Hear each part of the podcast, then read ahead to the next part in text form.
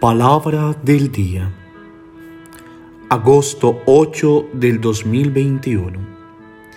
Del Evangelio según San Juan. Capítulo 6, verso 41 al 51. Escuchemos. En aquel tiempo, los judíos murmuraban de Jesús porque había dicho, yo soy el pan vivo bajado del cielo. Y decían, ¿No es este Jesús el hijo de José?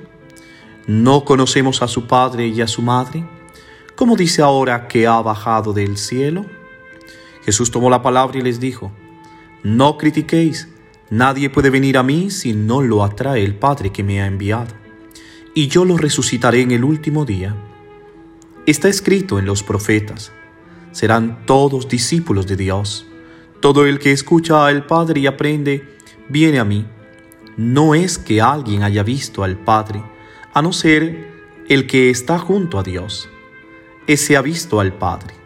En verdad, en verdad os digo, el que cree tiene vida eterna.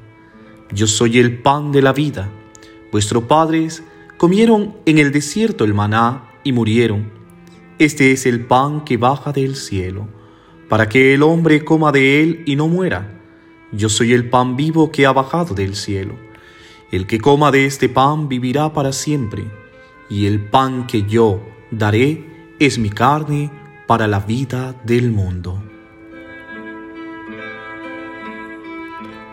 Palabra del Señor. Gloria a ti, Señor Jesús. Seguimos en la meditación del capítulo 6 del Evangelio de Juan y el tema de Jesús como pan de vida. Terminaba la catequesis anterior con esta palabra de Jesús, yo soy el pan de la vida, el que viene a mí no tendrá hambre y el que cree en mí nunca tendrá sed. Tener sed y hambre expresan las necesidades esenciales e impredecibles de la vida, que solo si son satisfechas se puede continuar sobreviviendo. Ambas sintetizan la necesidad más auténtica y vital de la persona por eso cuando Jesús se presenta como aquel que responde plenamente a estas necesidades, nos está diciendo que Él quiere ser el centro y el corazón de nuestra vida. Aceptar esto no es fácil. Por eso el texto de hoy del Evangelio nos ofrece dos maneras de responder. Una negativa y otra positiva, pero en forma de proceso.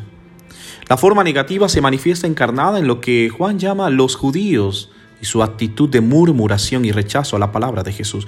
Con eso el Evangelio está haciendo una referencia a la experiencia del éxodo y la peregrinación por el desierto de camino a la tierra prometida. Durante el camino del desierto el pueblo murmuró constantemente contra Moisés y contra el maná que Dios le daba como alimento. Aquí los judíos murmuran contra Jesús porque se presenta como el pan vivo bajado del cielo. Ellos dicen conocer su origen y su familia y les cuesta aceptar la identidad de Jesús como pan que baja del cielo. Es el enfrentamiento entre la realidad humana y la realidad trascendente de Jesús.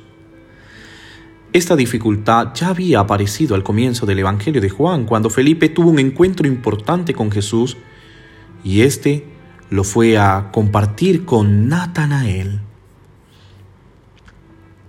hemos encontrado aquel de quien escribieron Moisés y los profetas. Es Jesús, el hijo de José, el de Nazaret. Pero Natanael respondió, ¿de Nazaret puede salir algo bueno? La respuesta positiva por su parte la encontramos aquí en forma de proceso. Es el camino de fe en Jesús, que solo puede vivirse como una gracia y un don que viene del Padre. En efecto, dice Jesús que nadie puede venir a mí si el Padre no lo atrae. Es Dios quien pone en nuestro corazón ese deseo profundo, ese anhelo de plenitud que da Jesús. Y si no lo tenemos, podemos pedirlo porque es una gracia que viene de lo alto. Lo segundo es insertarnos en la escuela de santidad de Dios como discípulos. La afirmación del Evangelio dice, está escrito en los profetas, todos serán enseñados por Dios. Los comentaristas dicen que esta afirmación puede estar en el Libro de Isaías capítulo 54 versículo 13. Todos tus hijos serán discípulos del Señor y serán grande la dicha de ellos. O hace referencia a Jeremías en el capítulo 31 verso 33 al 34. en donde Dios mismo afirma que escribirá su ley en nuestros corazones y todos conoceremos al Señor. Para ser discípulo de Dios y acoger a Jesús, es preciso escuchar al Padre y aprender de Él. Dos actitudes propias de quien está metido de lleno en una escuela y vive un proceso de conocimiento. Escuchar y aprender indica un proceso de vida. Solo así podremos acercarnos a Jesús, aceptarlo por la fe y gozar de su experiencia. Por último, la catequesis nos propone las consecuencias de este discipulado en la escuela del Señor. Obtenemos y vivimos la vida eterna, gozamos de la resurrección. En el desierto, el pueblo de Dios comió el maná y murió.